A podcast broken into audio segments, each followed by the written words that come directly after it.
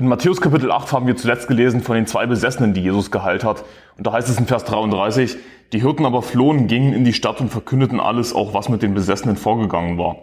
Und siehe, die ganze Stadt kam heraus Jesus entgegen, und als sie ihn sahen, baten sie ihn, aus ihrem Gebiet wegzugehen. Und was macht Jesus? Er geht ganz einfach weg. Matthäus Kapitel 9, Vers 1, und er trat in das Schiff, fuhr hinüber und kam in seine Stadt. Jesus war nicht wie die Christen heutzutage, die auf Teufel komm raus in die Mission nach Israel gehen wollen oder nach Nordkorea.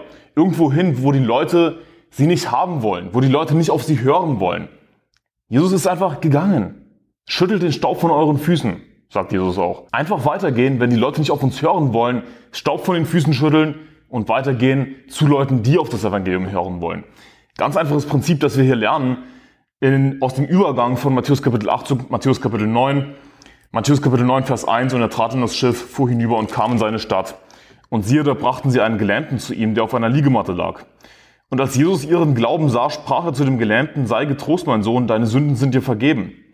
Und siehe, etliche der Schriftgelehrten sprachen bei sich selbst, dieser lästert. Dazu heißt es in der Parallelstelle in Markus Kapitel 2, Vers 7, wer kann Sünden vergeben als nur Gott allein? Das, was die Schriftgelehrten gesagt haben. Wer kann Sünden vergeben als nur Gott allein?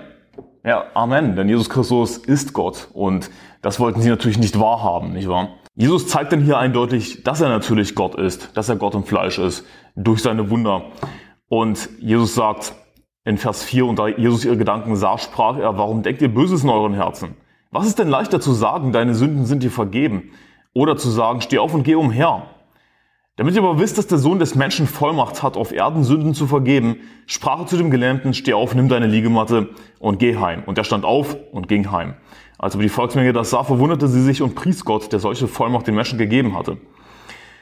Also, was ist denn leichter zu sagen? Deine Sünden sind dir vergeben oder zu sagen, steh auf und geh umher? Also Jesus setzt noch einen drauf und der sagt im Grunde genommen, ich werde demjenigen nicht nur seine Sünden vergeben, ich werde ihn auch heilen, dass der Gelähmte aufsteht und umhergeht. Und hat das dazu geführt, dass die schriftgelehrten Pharisäer an ihn geglaubt haben? Nein, sie haben ihn abgelehnt. Sie haben Gott erkannt. Viele von ihnen haben Gott erkannt, haben Jesus Christus erkannt, aber sie haben ihn abgelehnt.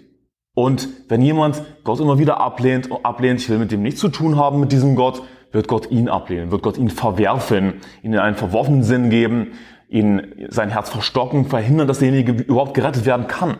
Gott ist bereit, Menschen zu retten, aber manche Menschen wollen nicht. Jesus selbst sagt, und doch wollt ihr nicht zu mir kommen, um das Leben zu empfangen. Und das hat viele von den schriftgelehrten Pharisäern betroffen. Nicht alle, aber viele von ihnen. Sie wurden verworfen. Sie haben die Wunder Jesu gesehen und haben die Wunder sogar dem Teufel zugeschrieben, haben Jesus gelästert.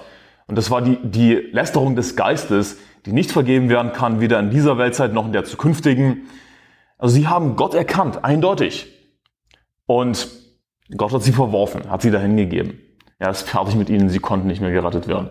In der Parallelstelle in Markus Kapitel 2, da heißt es in Vers 3, und etliche kamen zu ihm und brachten einen Gelähmten, der von vier Leuten getragen wurde. Und jetzt erfahren wir ein paar mehr Details über diese Geschichte. Und da sie wegen der Menge nicht zu ihm herankommen konnten, deckten sie dort, wo er war, das Dach ab und nachdem sie es aufgebrochen hatten, ließen sie die Liegematte herab, auf welcher der Gelähmte lag. Als aber Jesus ihren Glauben sah, sprach er zu dem gelähmten Sohn, deine Sünden sind dir vergeben. Also was für eine schöne Situation. Seine Freunde, die Freunde des Gelähmten, sie bringen ihn zu Jesus. Sie decken sogar das Dach ab, weil sie nicht herankommen können zu Jesus, weil so viele Leute sich herzudrängen und lassen ihn herab durch das Dach. Und, und Jesus sagt, Sohn, deine Sünden sind dir vergeben. Und es zahlt sich aus, die richtigen Freunde zu haben. Es zahlt sich aus, die richtigen Freunde zu haben, christliche Freunde zu haben. Und weil dieser Mann die richtigen Freunde hatte, wurde er letzten Endes gerettet. Seine Freunde haben ihn zu Christus geführt. Nicht nur, dass er geheilt wurde, sondern dass er Rettung gefunden hat, dass er ewiges Leben bekommen hat. Es zahlt sich aus, die richtigen Freunde zu haben. Aber zurück zu Matthäus Kapitel 9. Da heißt es in Vers 5, was ist denn leichter zu sagen, deine Sünden sind vergeben oder zu sagen, steh auf und geh umher. Damit ihr aber wisst, dass der Sohn des Menschen Vollmacht hat, auf Erden Sünden zu vergeben, sprach er zu dem Gelähmten, steh auf, nimm deine Liegematte und geh heim. Und hier sagt Jesus, der Sohn des Menschen. Er spricht von, von sich selbst als dem Sohn des Menschen. Und dieser Titel Sohn des Menschen, den finden wir das erste Mal im Matthäus Evangelium und somit auch das erste Mal im Neuen Testament überhaupt im vorherigen Kapitel, in Matthäus Kapitel 8 in Vers 20, wo es nämlich heißt, und Jesus sprach zu ihm, die Füchse haben Gruben und die Vögel des Himmels haben Nester, aber der Sohn des Menschen hat nichts, wo er sein Haupt hinlegen kann. Immer wieder spricht Jesus von sich selbst als von dem Sohn des Menschen.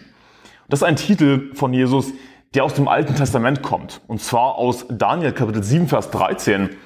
Und da heißt es, ich sah in die Nachtgesichten und siehe, es kam einer mit den Wolken des Himmels gleich einem Sohn des Menschen. Und er gelangte bis zu dem Hochbetagten und wurde vor ihn gebracht. Und ihm wurde Herrschaft, Ehre und Königtum verliehen, und alle Völker, Stämme und Sprachen dienten ihm. Seine Herrschaft ist eine ewige Herrschaft, die nicht zugrunde geht, und sein Königtum wird nie zugrunde gehen. Also eine Prophezeiung natürlich auf Jesus Christus hin, ein Vers, der auch erinnert an Offenbarung Kapitel 1, Vers 7 vor allem, wo es heißt, siehe, er kommt mit den Wolken und jedes Auge wird ihn sehen, auch die, welche ihn durch, durchstochen haben. Und es werden sich seinetwegen an die Brust schlagen, alle Geschlechter der Erde. Ja, Amen. Also er kommt mit den Wolken, genauso heißt es hier. Es kam einer mit den Wolken des Himmels gleich einem Sohn des Menschen. Daher kommt dieser Titel von Jesus, der Sohn des Menschen. Ein Titel, der natürlich Jesu Menschlichkeit betont. Jesus Christus ist zu 100% Gott, zu 100% Mensch. Und diesen Titel Sohn des Menschen finden wir hauptsächlich im Matthäus-Evangelium. Was Sinn macht, denn das Matthäus-Evangelium ist das Evangelium, das sich eben am meisten auf das Alte Testament bezieht, wo es immer wieder heißt, da wurde erfüllt, was durch den Propheten geredet wurde, der sprach oder so ähnlich. Oder da wurde erfüllt, was der Herr durch den Propheten Jesaja gesagt hat. Und deshalb denken viele Leute, dass, dass sich das Matthäus-Evangelium hauptsächlich damals an Juden gerichtet hat. Natürlich, die ganze Bibel ist für alle Menschen da. Was ich aber euch sage, das sage ich allen. Wacht, sagt Jesus zum Beispiel. Aber es ist durchaus sinnvoll zu sagen, ja, dass Matthäus sich mit seinem Evangelium hauptsächlich damals an Juden gerichtet hat, um ihnen zu zeigen, wie eben immer wieder alttestamentliche Prophezeiungen erfüllt wurden. Und daher auch der Sohn des Menschen ist ein Titel, den wir in allen Evangelien finden, aber hauptsächlich im Matthäus-Evangelium. Und Daniel Kapitel 7, Vers 13 ist ein faszinierender Vers, wo wir eindeutig den Sohn des Menschen, Jesus Christus, den Sohn Gottes, im Alten Testament finden. Ist aber nicht der einzige Vers im Alten Testament, wo der Sohn Gottes erwähnt wird. Und zwar ist es auch ganz konkret in Sprüche Kapitel 30, Vers 4.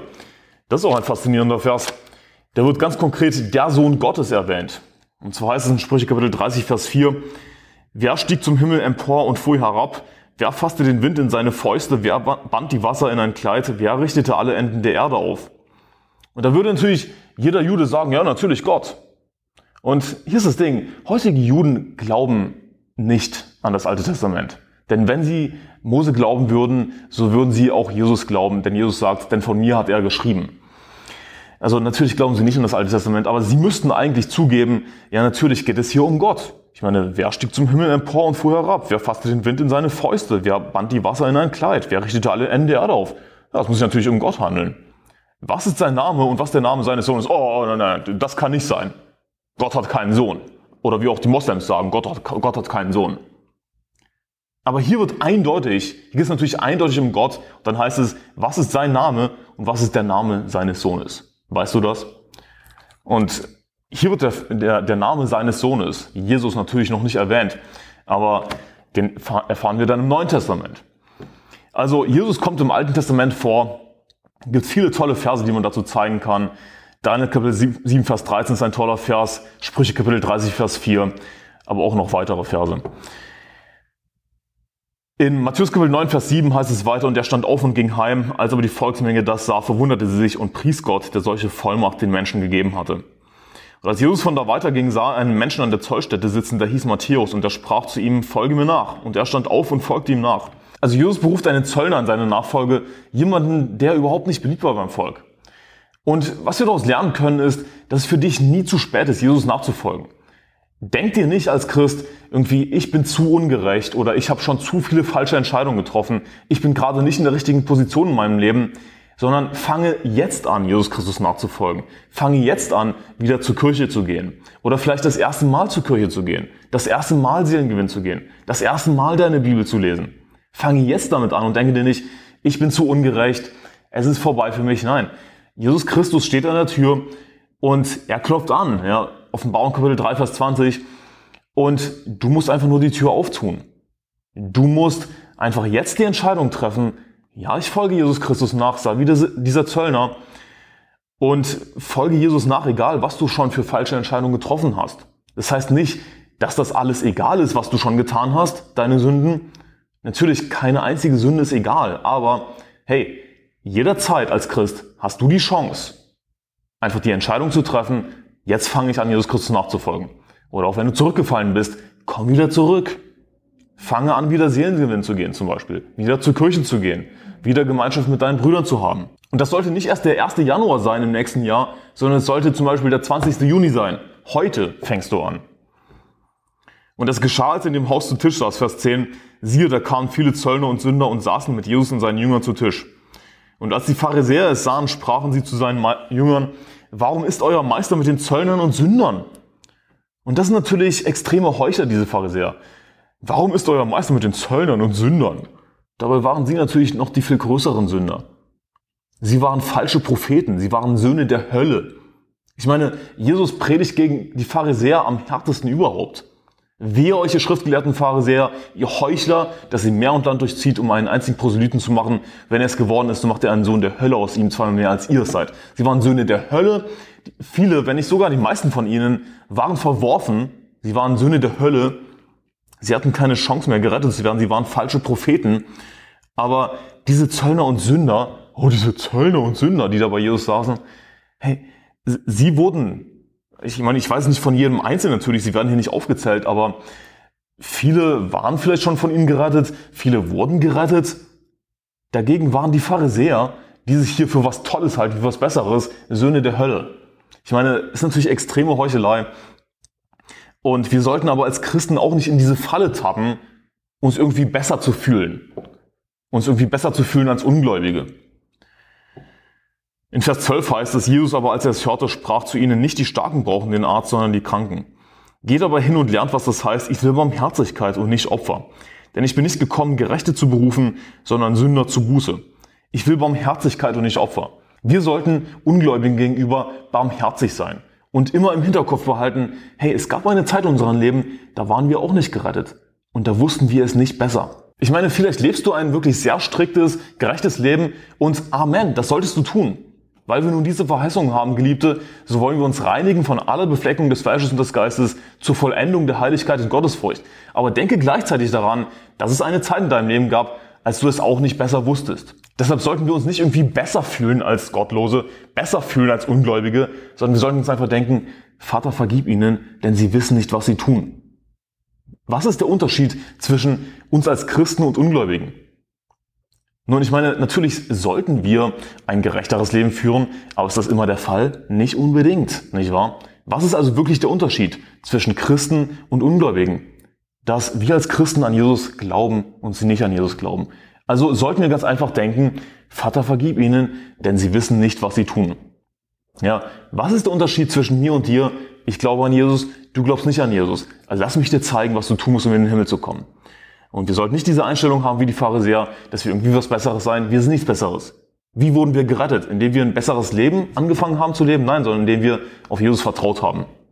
Der für uns gestorben ist, weil wir Sünder sind, weil wir Rettung brauchen. Also zum einen gibt es das Extrem der Pharisäer, die sich als was Besseres gehalten haben. Warum ist euer Meister mit den Zöllnern und Sündern?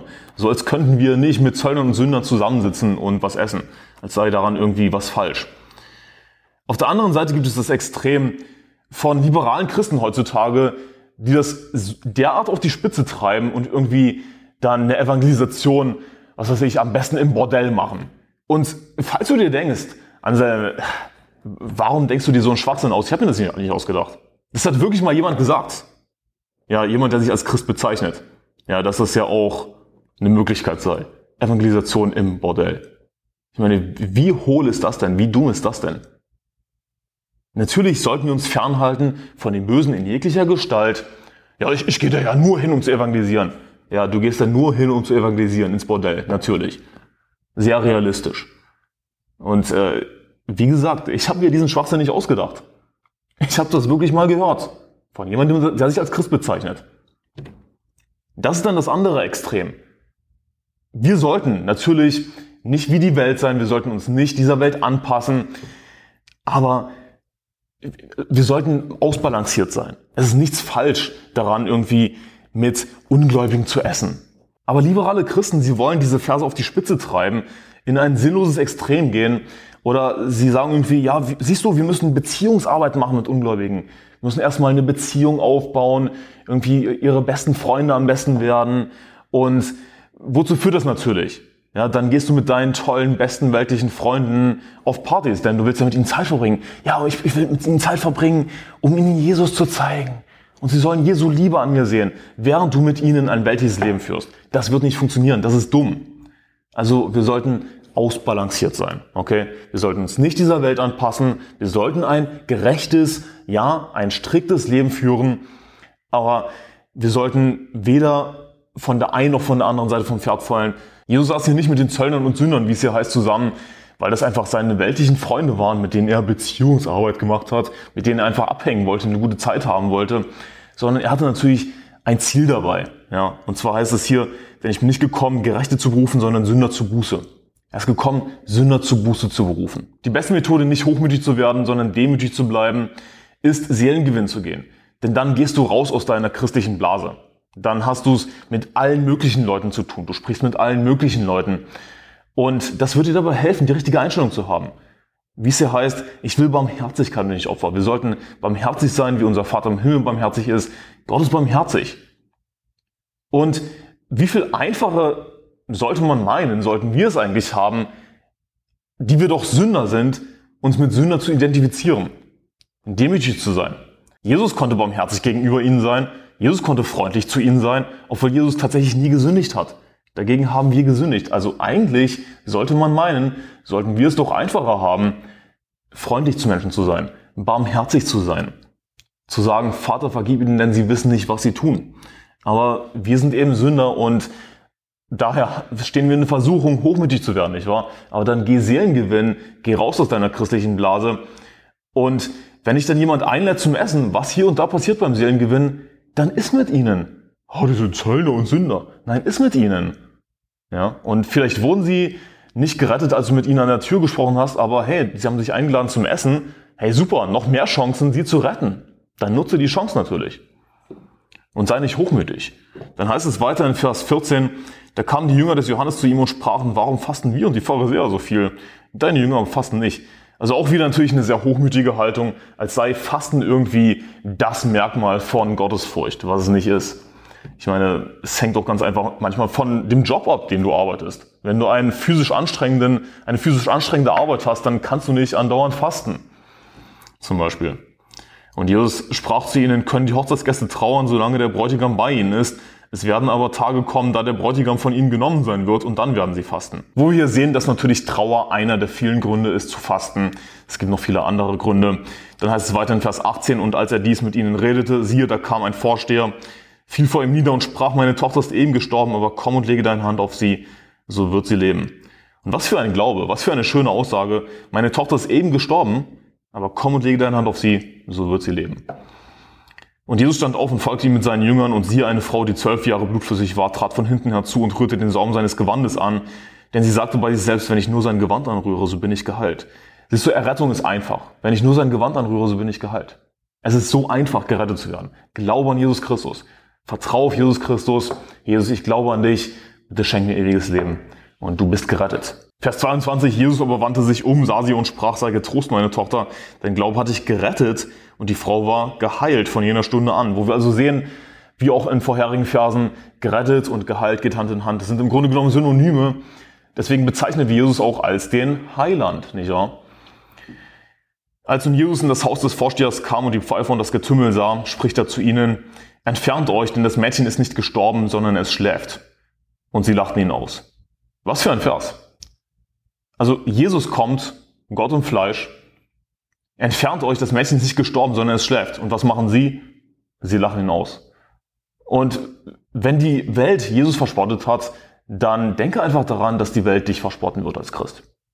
Ich meine, da kommt Jesus Christus, der Herr der Herrscharen, Gott im Fleisch, und sie lachen ihn aus. Er ist da, um dieses Mädchen aus den Toten aufzuerwecken und sie lachen ihn aus.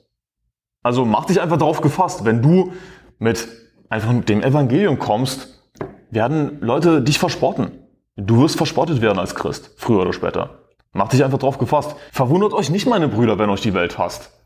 Wir sollten uns nicht darüber wundern, nicht erschrocken sein. Haben sie den Hausherrn Beelzebul genannt? Wie viel mehr seine Hausgenossen? Ja, sie haben Jesus als den Teufel bezeichnet. Wie viel mehr werden sie uns als Teufel bezeichnen? Oh, ihr seid von Dämonen, ihr seid vom Satan. Und so oft, ja, sieht man das und hört man das. Auch in den YouTube-Kommentaren zum Beispiel, ja, oh, ihr seid vom Satan oder das ist genau das, was der Satan macht, was ihr macht. Aber hey, sollten wir uns darüber verwundern? Nein, verwundert euch nicht, meine Brüder, wenn euch die Welt hasst. Als aber die Menge hinausgetrieben war, ging er hinein und ergriff ihre Hand und das Mädchen stand auf und die Nachricht hiervon verbreitete sich in jener ganzen Gegend. Also Jesus hat das Mädchen aus den Toten auferweckt. Aber warum sagt Jesus hier, denn das Mädchen ist nicht gestorben, sondern es schläft? Nun, weil das Mädchen gerettet war. Wäre das Mädchen nicht gerettet gewesen, wäre sie ungläubig gewesen, dann hätte sie Jesus nicht aus den Toten auferweckt.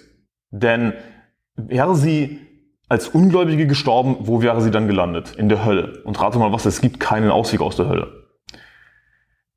Und Jesus sagt in Johannes Kapitel 11, Vers 25 bis 26, ich bin die Auferstehung und das Leben. Wer, wer an mich glaubt, der wird leben, auch wenn er stirbt. Und wer lebt und an mich glaubt, wird niemals mehr sterben oder wird in Ewigkeit nicht mehr sterben. Also wir werden niemals sterben. Wir werden es niemals erfahren, was es heißt, tot zu sein. Deswegen sagt Jesus eben, das Mädchen ist nicht gestorben. Sie ist nicht gestorben im geistlichen Sinne, sondern es schläft. Natürlich ist sie tatsächlich im wortwörtlichen physischen Sinne gestorben. Jesus hat sie aus den Toten auferweckt. Aber sie war nicht in der Hölle, sonst hätte sie Jesus gar nicht auferweckt. Und die Nachricht davon verbreitet sich in jener ganzen Gegend, wo wir auch sehen, sie war tatsächlich körperlich gestorben. Ansonsten hätte sich die Nachricht davon nicht in der ganzen Gegend verbreitet. Und dann wäre es nicht, nichts Besonderes gewesen natürlich. Und als Jesus von dort weiterging, folgten ihm zwei Blinde nach, die schrien und sprachen, du Sohn Davids, erbarme dich über uns. Als er nun ins Haus kam, traten die Blinden zu ihm und Jesus fragte sie, glaubt ihr, dass ich dies tun kann? Sie sprachen zu ihm, ja, Herr. Und dieser Vers ist eine schöne Erklärung, was es bedeutet, an Jesus zu glauben. Glaubt ihr, dass ich dies tun kann? Also was wäre hier ein anderes Wort für Glauben? Vertrauen, nicht wahr? Sie sollten Jesus vertrauen, dass er das tun kann. Also an Jesus zu glauben bedeutet nicht einfach nur den Fakt anzuerkennen, dass Jesus lebt, dass er für uns gestorben ist, dass er auferstanden ist, sondern es bedeutet, Jesus Christus zu vertrauen. Glaubt ihr, dass ich dies tun kann? Mit anderen Worten, vertraut ihr, dass ich dies tun kann? Vertraut ihr mir? Ja, Herr. Und wir müssen natürlich Jesus allein vertrauen, wenn es um unsere Rettung geht. Denn wir haben gesündigt, wir haben die Hölle verdient. Wir können nichts Gutes tun, um den Himmel zu kommen. Wir können nur Jesus vertrauen. Ja weil Jesus für unsere Sünden bezahlt hat. Das ist das Einzige, was ausreicht. Vers 29, da rührte er ihre Augen an und sprach, euch geschehe nach eurem Glauben. Und ihre Augen wurden geöffnet. Und Jesus ermahnte sie ernstlich und sprach, seht zu, dass es niemand erfährt. Sie aber gingen hinaus und machten ihn in jener ganzen Gegend bekannt. Als sie aber hinausgingen, siehe, dann brachte man einen Menschen zu ihm, der stumm und besessen war. Und nachdem der Dämon ausgetrieben war, redete der Stumme. Und die Volksmenge verwunderte sich und sprach, so etwas ist noch nie in Israel gesehen worden. Die Pharisäer aber sagten, durch den Obersten der Dämonen treibt er die Dämonen aus. Also sie haben den Geist gelästert, wie es an anderer Stelle heißt. Sie haben die Sünde begangen, die nicht vergeben werden kann. Weder in dieser Weltzeit noch in der zukünftigen. Denn sie haben eindeutig erkannt, die Pharisäer, dass das natürlich von Gott ist. Ja, dass Jesus Christus Gott im Fleisch ist. Er hat Wunder getan, die natürlich niemand tun könnte. Und Sie sagen aber, durch den Obersten der Dämonen treibt die Dämonen aus. Sie schreiben die Wunder Jesu dem Teufel zu. Und dass die Lästerung des Geistes, die niemals vergeben wird, sie haben Gott erkannt. Und wenn jemand Gott erkennt und ablehnt, ablehnt, ich will mit diesem Gott nichts zu tun haben, ich will von ihm nichts wissen, was sagt die Bibel in Römer Kapitel 1, Vers 28? Gleich wie sie es nicht für gut fanden, Gott in Erkenntnis zu haben, hat Gott sie dahingegeben, in einen verworfenen Sinn zu tun, was sie nicht geziemt. Gott verwirft sie, er nimmt ihnen die Chance, überhaupt noch gerettet zu werden diesen Leuten. Sie hatten keine Hoffnung mehr. Und Jesus durchzog alle Städte und Dörfer, lehrte in ihren Synagogen, verkündigte das Evangelium von dem Reich und heilte jede Krankheit und jedes Gebrechen im Volk. Als aber die Volksmenge sah, empfand er Mitleid mit ihnen, weil sie ermattet und vernachlässigt waren, wie Schafe, die keinen Hirten haben. Da sprach er zu seinen Jüngern, die Ernte ist groß, aber es sind wenige Arbeiter. Darum bittet den Herrn der Ernte, dass er Arbeiter in seine Ernte aussende. Und das ist die Haltung, die wir haben sollten gegenüber der Welt, gegenüber Ungläubigen. Wir sollten Mitleid mit ihnen haben nicht irgendwie uns besser fühlen wie die Pharisäer, sondern wir sollten Mitleid mit ihnen haben, weil sie ermattet und vernachlässigt sind wie Schafe, die keinen Hirten haben. Sie irren umher, sie, sie verstehen diese Welt nicht. Ungläubige verstehen nicht, was ihr Leben für, überhaupt für einen Sinn hat, denn ihr Leben hat keinen Sinn.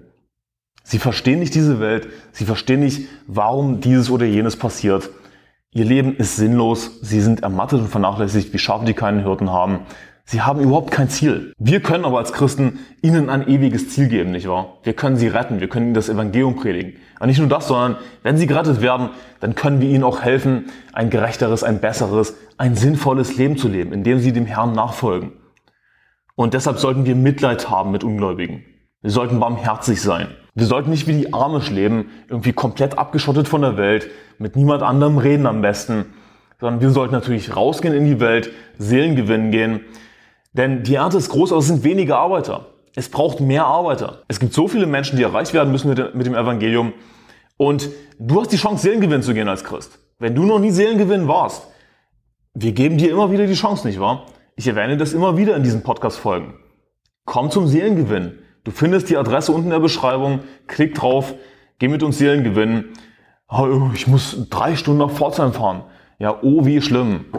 Ich glaube nicht, dass es in Deutschland ein Problem ist. Deutschland ist kein dritte Weltland. Dann setz dich in den Zug. Wie schlimm ist das? Dann fährst du halt drei Stunden nach Pforzheim. Ich meine, wir geben dir die Chance, mit uns Seelengewinn zu gehen, dir zu zeigen, wie das funktioniert. Hey, was für eine wichtige Aufgabe. Und das sollte uns zum Nachdenken anregen, wenn, wenn Jesus selbst, der Sohn Gottes, Mitleid hat. Als aber die Volksmenge gesagt hat er Mitleid mit ihnen, weil sie am Mathe vernachlässigt waren wie Schafe, die keinen Hirten haben. Aber trotzdem, die meisten Christen machen absolut gar nichts oder haben sogar diese super faule Einstellung, ja, das ist irgendwie nicht meine Sache, das ist nicht meine Gabe. Hey, Schande über dich. Falsche Einstellung. Wirklich. Das Einzige, was du brauchst, ist der Heilige Geist. Und wenn du gerettet bist, dann hast du den Heiligen Geist. Dann komm zum Seelengewinn. Wie gesagt, Details unten in der Beschreibung. Vers 38, darum bittet den Herrn der Ernte, dass er Arbeiter in seine Ernte aussende. Das ist wirklich, was wir brauchen. Mehr Arbeiter, mehr Seelengewinner. Ich hoffe, diese Folge hat dir geholfen, das Kapitel besser zu verstehen. Wenn du Fragen hast, hinterlass einen Kommentar. Ich wünsche dir Gottes Segen. Bis zum nächsten Mal.